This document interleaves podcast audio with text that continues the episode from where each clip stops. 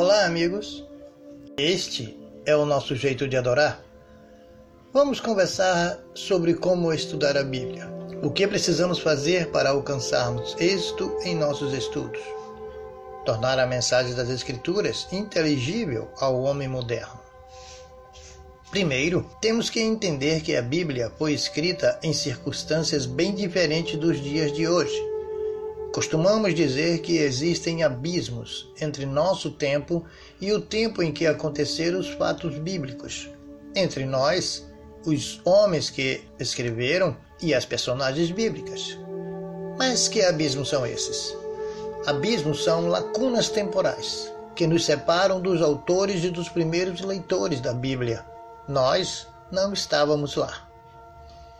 Vamos falar sobre o abismo do tempo, o cronológico. Um dos maiores problemas, porque a Bíblia é um livro difícil de entender, é porque é um livro antigo, que retrata fatos antigos. Vejamos, nós recebemos os escritos que foram traduzidos. Não vivemos nem conversamos com os autores dos livros para sabermos o que se passava na hora dos acontecimentos bíblicos. Eu vou usar algumas passagens bíblicas para mostrar a necessidade de sabermos o que se passava na hora dos fatos para entendermos o contexto das Escrituras. Exemplo: todas as vezes que Jesus disse Eu sou, uma expressão muito conhecida por todos os leitores atuais, ele fazia uso de uma figura de linguagem, uma metáfora. Jesus sempre queria contrastar algo. Ele não falava por falar. Todas as vezes que o Jesus expressou esta metáfora, ele estava diante de um lugar histórico. Tudo que Jesus falava tinha um contexto. Vejamos.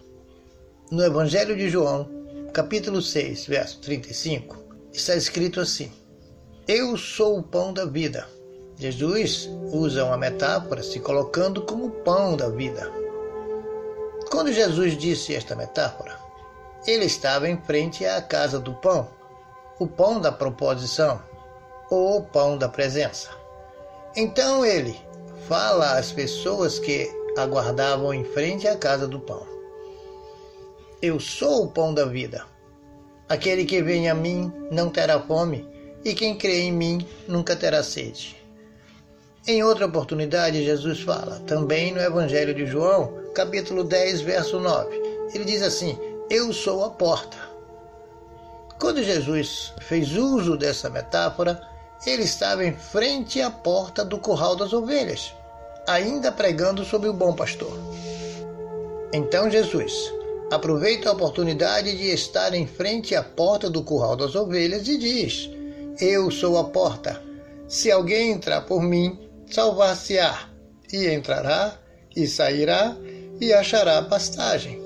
Olha, ainda no Evangelho segundo escreveu João, no capítulo 8, versículo 12, Jesus diz: Eu sou a luz do mundo. Eu irei comentar um pouco mais sobre essa passagem. No templo havia um candelabro bem grande, chamado Minorá. Segundo o teólogo Russell Shedd, este candelabro poderia clarear até 700 metros de distância. Então Jesus, olhando para o candelabro e entendendo que os judeus sabiam o significado daquela luz, que queria dizer luz divina, imagino eu Jesus dizendo àquelas pessoas: Vocês estão maravilhados com a luz deste candelabro, porém ele ilumina até 700 metros. Eu não.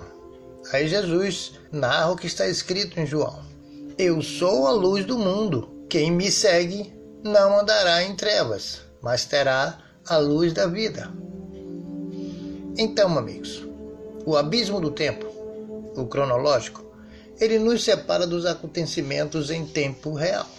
Outro abismo é o abismo do espaço, o geográfico.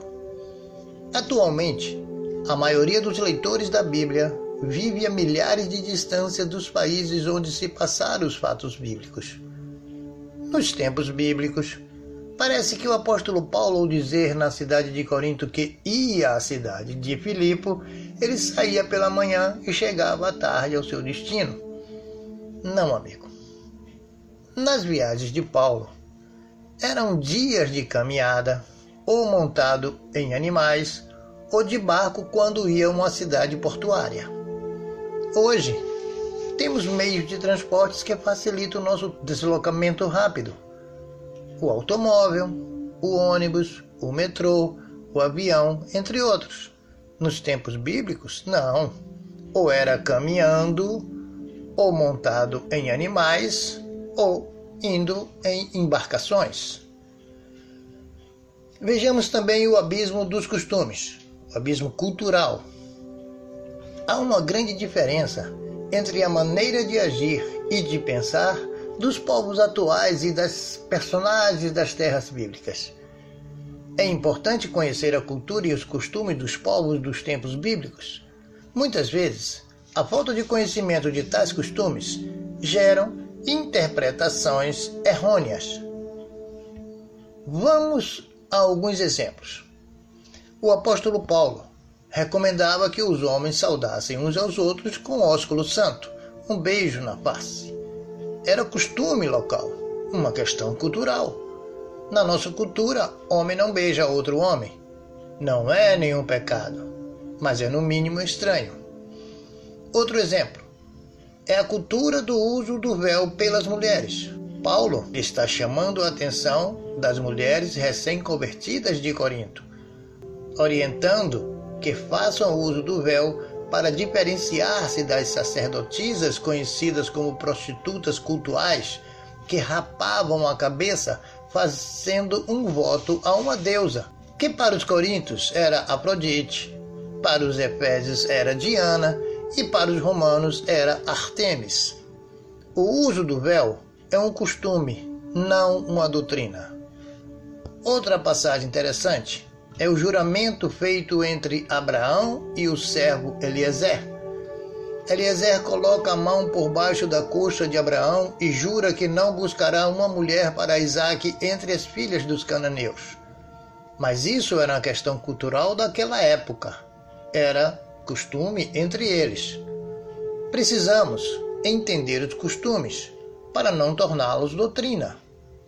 Há diferença entre doutrina e costumes. Doutrina, ela é divina. O costume, ele é humano. A doutrina é universal. O costume é local ou regional. A doutrina é imutável, ela não muda. O costume é mutável, pode sofrer variação com o tempo. Isso nos mostra que devemos tomar cuidado com o abismo cultural o abismo dos costumes. Existe o abismo do idioma, linguístico. As escrituras foram escritas em línguas diferentes do português. Isto traz naturalmente problemas de tradução e compreensão dos textos. Os idiomas originais da Bíblia são esses.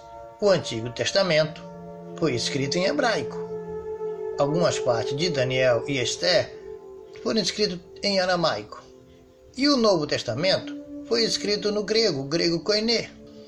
Às vezes a tradução ela se torna difícil, porque é difícil às vezes para os tradutores encontrarem palavras que substituam as do texto original. Então é feito algumas aproximações.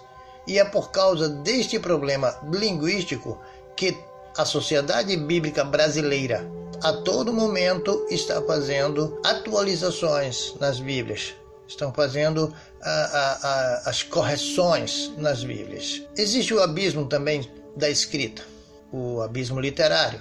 Olhe bem, existem diferenças entre os estilos e formas de escritas dos tempos bíblicos e os do mundo moderno. Dificilmente nos expressamos com provérbios ou parábolas. No entanto, grande parte da Bíblia foi escrita em linguagem proverbial ou parabólica. Né? Hoje a gente não anda falando é, é, em máxima de sabedoria, a gente não se expressa em conversações em máxima de sabedoria, mas naquele tempo sim, era a linguagem proverbial. Eu quero chamar a atenção dos irmãos para o abismo espiritual, a maneira como se fazer as coisas. A Bíblia é um livro divino. Deus, que é infinito, não pode ser plenamente compreendido pelo que é finito. O intérprete das Escrituras precisa, antes de tudo, ter uma experiência de novo nascimento e ser cheio do Espírito Santo. Então, antes de começarmos os estudos bíblicos, se faz necessário orar para que o Espírito Santo nos ajude a entender a mensagem bíblica. Em 1 Coríntios, capítulo 2, versículo 14, Paulo se expressa assim: Ora, o homem natural não compreende as coisas do Espírito de Deus, porque lhe parecem loucuras, e não pode entendê-las, porque elas se discernem espiritualmente. Então, e antes de começarmos a estudar a Bíblia, de ler a Bíblia, de tentar interpretá-la, nós temos que orar e pedir a presença do Espírito Santo. Amigos, agradeço a todos que deram atenção a essas informações. Espero encontrá-los na próxima edição, onde falaremos de como, na prática, estudar a Bíblia. Deus nos abençoe, perdoe os nossos pecados e nos dê a paz.